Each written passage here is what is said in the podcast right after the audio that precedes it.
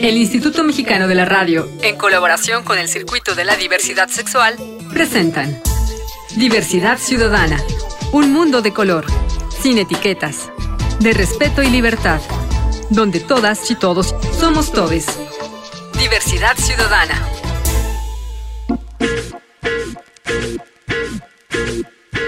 Hola, hola, ¿cómo les va? ¿Cómo están? Muchas gracias por venirse a alojar a este domicilio multicolor, diversidad ciudadana, aquí donde las acciones siguen siendo a color. Yo soy su amigo, su anfitrión, Enrique Gómez, y el día de hoy para mí es un honor tener de nueva cuenta en cabina a Marco Palet, un activista que ha luchado durante varias décadas a favor de los derechos de las personas que viven con VIH. Marco, gracias por estar acá. Gracias a ti, Enrique, por este espacio y por la oportunidad de compartir con tus radioescuchas. Gracias a ti por venir a compartirlo, pero también por todos estos años que ya nos contaste un poquito de aquella radionovela histórica aquí en casa en el IMER sobre la primera vez que se habló sobre VIH-Sida en la década casi de los 80, 90, pero después tú seguiste trabajando con ese tema, ¿no? Sí, yo nunca dejé de trabajar. Fui aquí en, en, en esta casa, en el IMER, te decía productor. Ajá. También en algún momento fui subgerente de estación de reactor, pero entonces se llamaba Estéreo Joven. Cultura que si se escucha era la radio del IMER, el 105.7 de FM, eso no ha cambiado. Y ahí además hicimos las primeras cápsulas informativas donde se informaba qué es el VIH, cómo se transmite, cómo no se transmite, que había que tener solidaridad con las personas y organizamos con el programa solo para bandas y con muchos otros espacios que había en ese entonces conciertos de rock. Aquí en Mayorazgo trajimos al Tri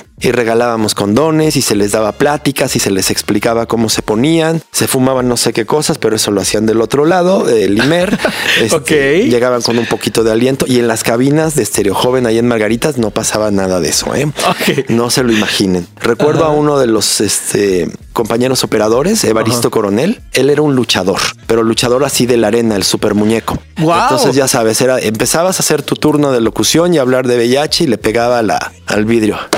Vas a fallar, compañero, no vas a poder. Y bueno, pues era un cotorreo. Yo estaba recién egresado de, de la carrera de comunicación. Había estudiado en la ¿En Ibero. dónde? ¿En dó- ah, en la Ibero? Estudié en la Ibero. Ok. Y todos mis compañeros habían estudiado en la UAM Xochimilco. Entonces me querían cargar carrilla, ¿no? El fresa ya llegó, no, va a fallar, que no sé qué, no puede. Y bueno, pues me gané mi espacio. Oye, ¿y en esa época tú eras abiertamente gay? Mm, sí, ¿Y cómo te recibía? Porque estamos hablando de hace 30 años. Estamos hablando más o menos de hace 30 años y pues así con, con voluntad, con blanquillos, con ganas de... Pero la gente te trataba de- me bien. trataba bien, pues yo me paraba y decía, y soy este, ¿no? Y cuando hablabas de estos temas o impulsabas el tema del VIH en las cápsulas y tal, ¿qué te decía? No había Les gustaba, había apertura, el, el gerente de esa estación eh, y el director del IMER decían, hay que hablar del tema, hay que tener apertura. Yo tenía un programa diario de dos horas de entrevista que en vivo que se llamaba Hora Abierta, las propuestas culturales de una ciudad en movimiento. Entonces, todos los eso eso es mucho trabajo. Suena como, "Ay, tu programa diario." Sí, cómo no. Este, y el invitado de cada día y además lo teníamos, ya Sí, sabes, sí. la sección y el reportaje y la intro, colaboradores, servicio social, ya te lo editaron mal y además editábamos en splicing tape, carrete de disco. Sí, claro, Porque te ibas claro. a grabar el concierto de Alejandro Lora y ya dijeron, "Eh, "Chinga su madre, ¿no? Ah, edítale ese cacho, ¿no? El fi, fi. Sí, sí, sí. Ahora hay más apertura. No, y re- ahora no tienes que cargar los carretes. Exacto, no tienes que cargar los carretes, pero también no tienes que cargar una responsabilidad que en ese en esa etapa de mi vida cuando me hice locutor había una formación. No cualquiera podía acceder a un micrófono. no. Tenías que tener una licencia de locutor que yo tengo, es licencia tipo A y, que el señor que te hacía los, los era perro. exámenes No era. el nombre, pero era era perro. Ah, su- hay tanta leyenda urbana sobre él. Sí. ¿Seguirá vivo? Yo, No, digo, yo creo no. que sí, ya de ¿Sí? estar, ha de estar como en el infierno. No, no es cierto. no, Sí, pero era fa- terrible. Fíjate que es bueno que haya eso, porque, o sea, los exámenes y las pláticas y la formación para, para ser locutor tenía que ver con cultura general. Sí. Con que no dijeras aiga o este, o espéreme tantito. O fuistes, o ¿qui- ¿quién era? ¿Cuántos estados de la República son? No, o sea, eran preguntas sobre geografía, sobre historia, sobre un locutor tiene que estar informado y tiene algo que decir. Así es. Alguien frente a un micrófono tiene una gran responsabilidad y yo tomé la responsabilidad de hablar de estos temas desde mi vivencia. Formé parte de una agrupación que se llamó Cálamo, Espacios y Alternativas Comunitarias, que fue la primera asociación civil gay registrada en la Ciudad de México, yo creo que en el país. ¿En qué año? En los años, este, igual, 80, ¿no? 89, 90, Sí, sí, sí. por ahí. Estaba yo concluyendo la, la licenciatura de comunicación en la Ibero y recuerdo muy bien que esta asociación, hubo antecedentes, está Lambda, está el FAR, los grupos de acción revolucionaria. Sí, claro, claro, Juan pero no estaban registrados. No estaban registrados y tenían otra tónica. Era Así vamos es. a tomar las calles, Sí. vamos a enseñar las chichis y vamos a decir que tenemos derechos y lo cual era muy, muy importante en su momento. Sí, sí, Con todas las compañeras trans que eran las que ponían el cuerpo, iban hasta adelante en las manchas gays. Esta asociación tenía un perfil más académico. Ok. Pues también nos criticaban por eso. No, no, que son los, este, los del sistema, los asimilados, que no sé qué. Pero no, simplemente era otra forma de ser. Como diversidades existen, como el nombre de tu programa. ¿no? Y escuché que tenías hace rato unas este, participantes súper padres, este, con unos temas súper álgidos, pero hay de todo, habemos de todo, ¿no? Sí, sí, Este, hay activismos diversos, afortunadamente. Mira, en este espacio siempre hemos dicho, Marco, que hay orientaciones sexuales e identidades de género como habitantes tiene el planeta. Exacto. Y desde ahí fue que me puse a construir en mi programa de radio un espacio a la semana donde invitaba integrantes de la AMSAC, Asociación Mexicana de Educación Sexual y Sexología, a integrantes de la FEMES, porque no eran temas que fueran cotidianos. Invitaba a Oscar Chávez Lanz, invitaba a Verónica Ortiz, Wow. invitaba a que hablaran de, de- de la vida gay, de, este, de las cosas que estábamos viviendo. Y había aceptación, había críticas, por supuesto. Era una época nada de WhatsApp, ¿no? O sea, llamaban por teléfono y en la calle a veces tenían que salir a echarle un 20. Por eso cuando es, alguien escucha, es que no le cae el 20. Sí, es por eso. Y, y luego te- escuchas a los chavos y dice, ¿qué es eso de que no le cae el 20? Pues no puedes hablar porque no te cae el 20, porque no le cae el 20 al aparato y decía, para seguir hablando, deposite otra moneda. Entonces ya cae el Deposite 20 sin colgar otra moneda. y entonces caí ese 20 y podías seguir hablando. Eh, sí. Entonces hablamos de sexualidad, hablamos de condón, hablamos de sexo seguro, de sexo protegido. Hicimos un cambio de paradigma. Tuvo que ver que algunos de estos funcionarios inteligentes o tenían un familiar que había muerto de SIDA o tenían algún familiar viviendo con VIH y esto fue fueron los detonadores. ¿Y ¿no? cuántos programas grabaste en esa época? Pues trabajé varios años en, en el instituto. ¿Y dónde están esos programas? Pues este, en las cintas de carrete que yo Hay que rescatarlos, ¿no? Espero que alguien los haya grabado. Yo tengo algunos cassettes de programas. Ay, buenos. deberíamos de digitalizarlos y subirlos a mínimo un podcast, algo. Pues mira, yo sé que alguien digitalizó la radionovela porque bueno, esa sí está ahí. Claro, y ese está ahí porque pues además están personalidades como estos actores que te mencioné, Sí. Diana Bracho, Anofelia Murguía, Sí. Patricio Castillo, Diego Luna, niño, aclaro, era un niño en ese momento. Y todo eso tiene un valor histórico, la, la- las audiotecas, las fonotecas deben de guardar todo, ¿no? Yo recuerdo Sí, cómo no. unas planas de periódico que decían, la primera radionovela, el Imer se, la- se apuntó un 10, no sé qué, oye, no sé quién dirige el Imer, que lo siga dirigiendo bien y que, y que mantenga estos espacios de apertura, pero que cuiden esta parte digital, porque son cosas muy valiosas las que se dicen en estos espacios. Y tu trayectoria como activista, después de ahí, o cómo, cómo fue que pasaste del IMER al activismo, o cómo? Nunca lo dejé, o sea, podía... O sea, siempre fue simultáneo. Siem- casi siempre fue simultáneo. Digo, los últimos años ha sido menos porque no, mi grupo desapareció. El de Cálamo. El de Cálamo Sí. desapareció, se convirtió en un grupo de doble A y se quedaron algunas personas ahí. Pero me tocó una evolución muy bonita. Yo estuve eh, en pareja con una persona que murió hace poquito, que es Juan Carlos Hernández Mejoir, un psicólogo sexólogo. Con él nos tocó esta parte de recibir la estafeta de Arturo Vázquez y Arturo Díaz y, y Rodolfo Millán, que fueron los que fundaron Cálamo en ese momento. Y nos dijeron, ya les toca, chavos. Y nos pasaron la estafeta. Nosotros, que era un grupo exclusivo de hombres, decidimos, y bueno, por petición de amigas lesbianas, incluirlas a ellas, ¿no? Que también formaran parte de los grupos, que formaran parte de las actividades que se tenían, que eran talleres de convivencia, talleres de historia, talleres de salud sexual en el hombre gay, talleres legales, cómo no te podían detener o no te podían extorsionar. Ocurría, ocurre todavía. O sea, entonces no solo en materia de VIH, No, SIDA, no, no, sino no, no. también de diversidad sexual. Era de la vivencia homosexual. Claro. Se fundó a partir de Ok. eh, los poemas de Walt Whitman, que es la flor del cálamo, ¿no? Ok. Entonces, bueno, a partir de ahí es que tiene esa inspiración poética o literaria donde enriquece la vida de las personas que, que hubiera talleres. Bueno, había hasta un taller de tejido y se hacían sus suéteres. Pero Wow. había un taller de narrativa, había un taller de literatura. Y con de- sede en la Ciudad de México. con sede en la Ciudad de México. Estábamos justamente en la calle de Culiacán, si no recuerdo, mal recuerdo era el número 113. Y ahí nos reuníamos por las tardes, dos o tres veces por semana. Y ahí empezamos a conocer del activismo en VIH porque de repente llegó la noticia. Se están poniendo mal, se están muriendo de SIDA y bueno, pues entra un pavor, ¿no? Yo creo que yo soy un sobreviviente, eh, además que siempre he sido un devoto del, del, sexo protegido y de quererme mucho, pues ocurre esto que, que de repente pues muchos amigos empiezan a morir, ¿no? Oye, mi querido Marco Palet, ahí tocas un tema que me gustaría que abundáramos porque yo sí vi a muchas personas que después del VIH, después del SIDA, empezaron a mutilarse sexualmente. O sea, sí hubo una generación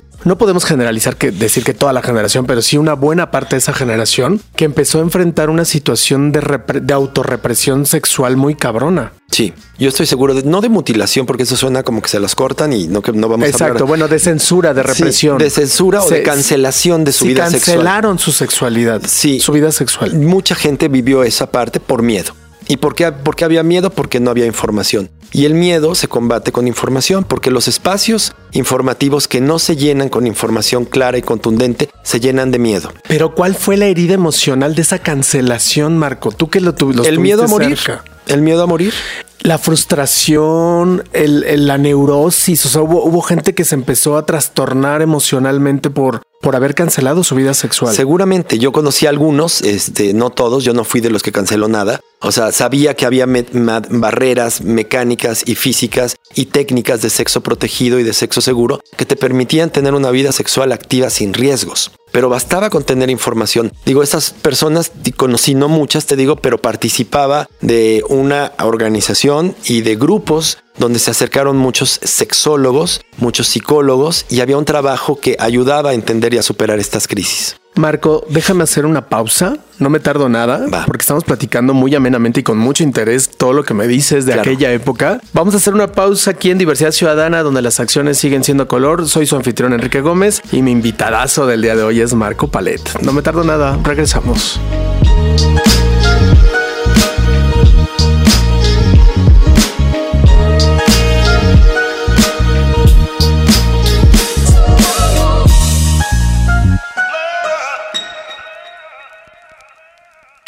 Continuamos.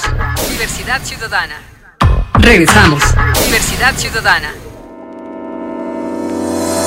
Ya estamos de vuelta acá en Diversidad Ciudadana y tengo aquí en cabina a este invitadazo y yo con mis manteles largos, Marco Palet. Muchas gracias, Enrique. Gracias, Marco. Oye, fuiste pareja de otro grande que le aportó muchísimo a este movimiento LGBTIQ más en México. Déjame primero como, como alguien que lo quiso mucho, Juan Carlos Hernández Muejeiro. Meijueiro. Mejueiro. Mei- Ah, ese Mei. apellido nunca me salió. Meijueiro. Meijueiro. ¿De dónde es ese apellido? Este italiano. Pero bueno, Juan Carlos, un grande, un hombre ilustre, un hombre noble, bondadoso. ¿Cuánta información se llevó en la cabeza ese hombre de verdad? Yo, bueno, manifestarte mi, pues, mi más profundo cariño y respeto por él, condolencias porque se nos fue un grande, un brillante, pero ¿qué, cómo, ¿cómo fue vivir con él? ¿Cuánto tiempo estuviste con él? Casi 12 años. 12 años. ¿Cómo fue haber sido pareja de él? Intenso. Cuéntame. Intenso y muy bonito, pues, porque él, él era, pues, era emprendedor, era soñador, era un consumidor de libros. O sea, literalmente comía libros todo el tiempo. Él era psicólogo y después se hizo sexólogo y estudió también una especialidad en, en Querétaro, este, en la UAC. Y pues básicamente tenía su consulta y las pláticas y lo invitaban a dar pláticas. Yo a él lo conocí dándole pláticas, sobre todo, más que de prevención de VIH y eso, su tema era la sexualidad En la historia. y la religión. Y la historia de las religiones, no era un Ajá. historiador, pero son de esas mentes privilegiadas que me decía, en el libro fulanito de tal de John Boswell, en la página 85, Sí. habla de este tema. Y yo le decía, ¿cómo le haces? No sé, me dice, pienso en el libro y viene. Entonces yo iba por el libro. Tenía fotografiado los Tenía una mente privilegiada, Sí. este, pero además se iba con los libros. Era un consumidor de libros, tenía su consulta terapéutica. Experimentamos cosas muy bonitas de la vida. Solamente le puedo tener gratitud a, a una persona así, con la que me formé y me aventé a hacer muchas cosas de activismo. A él lo conocí en Cálamo. Yo llegué por mi cuenta a Cálamo y ahí nos conocimos. Y ahí ¿En qué año? 89, 90. Y después de que terminaron, ¿se terminaron o se Sí, sí, sí, terminamos, concluimos la relación civilizadamente ¿Siguieron con, con terapia amigos? de pareja para este cada- eh, lo tuyo es tuyo y lo mío es mío y ya sabes la oración de la terapia Sí. gestal que dice dice más o menos así yo no estoy en este yo- en este mundo para satisfacer tus expectativas y tú no estás en este mundo para satisfacer las mías. Claro. Si nos encontramos, es maravilloso. Si no, no hay nada que hacer. Ok. Entonces esa fue como, digamos, el espíritu del cierre que tuve con Juan Carlos. Se volvió mi amigo, era una especie de hermano mayor. Con mi pareja actual, con Toño, con quien tengo 22 años de relación, lo conoce, lo conoció pues, tomó cursos y talleres con él, le ayudé con su negocio de cursos y talleres porque yo creé una agencia de comunicación que se llama C del Paso y le ayudamos a Juan Carlos en varias ocasiones a, a promover sus cursos, a llenarlo, a hacerle videos de, de todo lo que hacía que me parecía fascinante. Liberaba a las personas con, Sí. con esa información. Sí, grande, grande. Descansa en paz nuestro querido Juan Carlos Hernández. Me Me dijo Eiro. Meijueiro, es que es apellido. Que además busquen por ahí el podcast. Yo le tuve aquí un par de veces en el programa y fascinantes sus disertaciones, fascinantes. Búsquenlas en Sí, Spotify. él, él era un apasionado de la disertación de, de los temas que dominaba, nunca de los que no dominaba, no se metía a esos temas. No, y cuando tú le preguntabas, él te decía, no, de eso no sé. Y, Y te investigo si quieres, pero claro. o claro. lo reconocía, no Sí. inventaba, ¿no? No, no, no, no. Siempre honesto, transparente. Un gran hombre. Retomemos, mi querido Marco Palet, sobre ti. Y bueno, y entonces, eh, siempre desde el lado, del lado de la sociedad civil, siempre tú. No, eh, parejo, estuve siempre trabajando en porque me apasionaba la radio, o sea, a mí me encanta la radio y bueno, ese espacio pues trataba yo de no dejarlo, de seguí en, en la parte de cultura, me fui a, a trabajar a la Secretaría de Cultura y cada vez que ¿Federal? estuve trabajando en el en el IMBA, que era parte de, bueno, todavía no existía la Secretaría de Cultura, eh, se llamaba Conaculta, pero entonces había, yo trabajaba en el Instituto Nacional de Bellas Artes como coordinador operativo de difusión y relaciones públicas y me tocaba tanto trabajar en el Palacio como en, las otras zonas y yo siempre les decía con mis colegas del activismo donde yo participaba, oiga doctor eh, o al director o a quien estuviera, tenemos que hacer un concierto en beneficio a la lucha contra el SIDA. Inventábamos el concierto. Ahora que este, la marcha de muertos que no sé qué, entonces yo yo siempre estuve viendo de qué manera involucraba a las instituciones del gobierno y buscábamos a los funcionarios sensibles y lo lográbamos. Eso es. es eh, justo ese era el objetivo de esta emisión contigo, mi querido Marco, porque hay héroes anónimos que no porque seas anónimo, sino porque mucha gente luego no sabe todo eso que hiciste y de pronto si nadie lo dice, pues no existió nunca. Entonces qué bueno que lo dices, porque sí es muy importante saber que cuando el tema se tocaba, se tocaba porque alguien lo impulsaba, no porque desgraciadamente nuestros funcionarios no siempre están tan, tan interesados por estos temas, ¿no? Se preocupaban, sobre todo les daba miedo. Había muchos a los que les daba miedo, pero tú ves la forma, ¿no? Yo ya trabajaba en Bellas Artes y ya conocía al director y conocía a otras personas y veía por dónde y sentía resistencias adentro. ¿Sí? A ver, platícame de esa resistencia. Algunas de ellas este, eran, a ver, esto es una institución cultural, no es la beneficencia pública, me decían algunos colegas directores o subdirectores de ahí. Yo les decía, pero es, es dinero público y es presupuesto público y se va para el público en general, ¿no? Y nos entrábamos como en debate, ¿no? Y era sensible, o sea, los tomadores de decisiones al final fueron sensibles. ¿En qué periodo crees que hubo más apertura? En, en ese periodo, particularmente en la dirección del doctor Gerardo Estrada, hubo apertura, no tanta como yo hubiera querido, porque el guion original de la radionovela que íbamos a hacer era un guion de una pareja homosexual, que podemos conocer muchos casos. ¿Estamos hablando de qué año? De los, no- del no- de los 90, Igual, de los años 90s. 90. Ok. Y yo me acuerdo que con mucha pena el doctor me dijo, este no vamos a poderlo hacer, hagan otro guion. Wow. Pero yo no me fui por el escándalo ni el... O sea, yo dije, aquí hay oportunidad de hacer otro, hagamos otro. Les dio como medio taquicardia y infarto chiquito a las escritoras, pero habíamos llevado una sinopsis nada más. Ok. Entonces trabajamos toda otra línea, este, y fue cuando entonces ya llamé a Diana y a todo el mundo, pero la idea original era otra. Y la resistencia a hacer eventos, eh, no se me olvida, por ejemplo, José Rivera, el, el primer bailarín o el bailarín coreógrafo, Cebra. director de la Cebra Danza Gay, él donaba sus funciones a la lucha contra el SIDA. Sí, claro. ¿no? Bueno, había que, que agasajarlo como artista y que si conseguíamos algo, pues se les daba algo. Horacio Franco también hizo muchísimas cosas. Sí. Eh, lo llevé a la clínica Condesa. Yo, mi trabajo más, como dices, backstage, que me gusta, prefiero ser ese, este, más que los protagonismos, tanto de los activistas de, de ayer y de hoy, porque los conozco a todos, entonces es. todos se, se desgarran la vestida. No, yo lo inventé, no, yo, no, yo, yo hago más pruebas, no, yo la tengo más chiquita. Y, y ahí se la pasan en esa lucha, cuando lo que hay que hacer es puentes que unan y que beneficien a más personas, que la información llegue a más personas, que el arte de Horacio Franco sensibilice y emocione a la princesa de Bélgica y a la princesa de Noruega, que hicieron una visita de caridad para conocer a las mujeres con VIH de la clínica Condesa. Pues se organizó una visita de protocolo de Estado, ¿verdad? Era una princesa. Y me tocó coordinar ese trabajo. ¿Ah, sí? Sí, Wow. me tocó trabajar con el Estado Mayor de Noruega este, y de Dinamarca. Digo, no conocí el sistema de salud, pero sí conocí el, el, el sistema. Al que aspiramos. Al del protocolo, ¿no? Oye. Entonces llegaron ellas ahí y le dije a Horacio, por favor, tú puedes ahora sí que darnos un, un pequeño recital, un concierto. Claro que sí, Marco, lo que quieran para la clínica Condesa. Wow. Y entonces, bueno, pues fueron las princesas, conocieron, se sensibilizaron, dieron algún donativo, no me lo sé, esa parte. Pero desde entonces estaba la, la- la doctora Andrea González y hemos hecho este binomio, involucrar, buscar aliados, cómplices, gente que se involucre Fantástico. en que la difusión y la comunicación para la salud llegue a las personas que tiene que llegar. Sí, por supuesto. Ahora, qué bueno que tocas el tema de las generaciones. ¿Tú cómo visualizas el cambio generacional del activismo de lucha contra el SIDA antes, ahora de los derechos de las personas que viven con VIH? Mira, es ahora hay una cosa que se llama teléfonos ¿Móviles? móviles, pero teléfonos eh, inteligentes. Tenemos cámara, tenemos micrófono, tenemos WhatsApp, tenemos este Grindr, Instagram, Tinder, todas, Facebook. eh, Facebook, todas las redes sociales y le haces clic y ahorita estamos transmitiendo y me estás preguntando, yo te voy a denunciar porque me hiciste una pregunta fea y entonces y, y esto pasa todo el tiempo. Entonces cualquiera tiene voz. ¿Qué Sí. pasaba con el activismo de antes? Tenías que hacer muchísimo más trabajo. Sí. Es muy parecido, ¿no? O sea, no, no voy a, a decir que uno es mejor, otro es peor. Es muy parecido. A mí me tocó también así pintarme de sangre y tirarme en el piso y que nos sacaran así jalando de los, de los pies los policías. No golpes, no violencia. Eso no nos tocó en esa época. Y hoy entiendo que sea distinto por múltiples razones y las respeto todas, pero es distinto es distinto y era igual, ¿no? O sea, lo que pasa es que ahora es mucho más visible. Es más fácil ver un video de alguien que, que hizo una manifestación fuerte, que habló fuerte, que les dijo sus cosas, que hicimos un seminario, que lo transmitimos en redes sociales o que lo podemos repetir. Antes eso no ocurría, era un evento único. Parar el tráfico en Avenida Cuauhtémoc y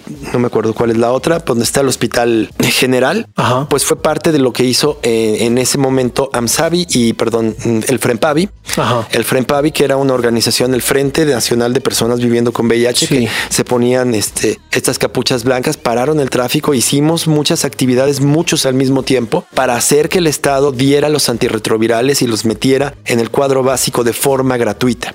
Esas son las acciones que me tocó formar parte de presenciar y atestiguar y acompañar. Hoy son distintos, son muy digitales, son muy valiosos. Hay que impulsarlos porque están rebasando en algunas partes al gobierno para poder proporcionar PREP, para hacer pruebas, para denunciar cosas, para denunciar el acoso. Está muy bien. Cada uno fue su momento y todo construye. Claro. Este, no se trata de que reconozcan nada. Digo, Sí, sí. a mí me gusta trabajar como puente y me gusta que las cosas ocurran en beneficio de la gente. Me duele mucho oír hoy en la mañana me habla un amigo de un amigo de un amigo para decirme que su pareja de 21 años tiene VIH, pero que además van al Capacitse Ciudad Nesa y le dice la doctora, tienes sida, mijito, te vas a morir, ¿eh? Pero mira, te voy a dar una pastillita, esto es para que no te mueras, y otra pastillita porque te salió un honguito, y otra pastillita para que no te dé ninguna infección, pero tienes sida, ¿eh? Nos vamos el mes que entra, a ver cómo llegas. Esas Wow. no son formas Wow. de dar un diagnóstico. Y aparte en esa, o sea, eh, estás a dos segundos de la Ciudad de México. Es- Exacto. Pero es terrible. un capacit que tendría que Es tener la consejería Sí, adecuada hace sí. 40 años que empezamos con Qué este terrible. tema y poder empoderar a una persona que está pasando Claro. por ese momento. Alguien que atreve, se atreve a ir a hacerse una prueba toma mucho valor en su persona. Claro. Entonces hay que ponerse siempre en los zapatos de la persona que nos está escuchando, de quien está recibiendo este mensaje y de las autoridades que pueden hacer algo, ¿no? Desde ampliar la cobertura de tu programa, subirle la potencia a la estación, pasarte a la FM, qué sé yo, cosas de esas son las que se toman en cuenta y tienen valor, aunque amo la M. Y yo te voy a agradecer, mi querido Marco Palet, que hayas estado con nosotros porque ya se acabó el tiempo. Ya. Pero después vas a volver. ¿eh? Sí, volveremos. Muchas gracias. Muchísimas gracias a ti por habernos platicado de todo esto. Él es el activista a favor de los derechos de las personas que viven con VIH, Marco Palet. Muchas gracias, Enrique. Yo soy Enrique Gómez y esto es Diversidad Ciudadana, aquí donde las acciones siguen siendo a color. Les espero en la próxima. Hasta pronto.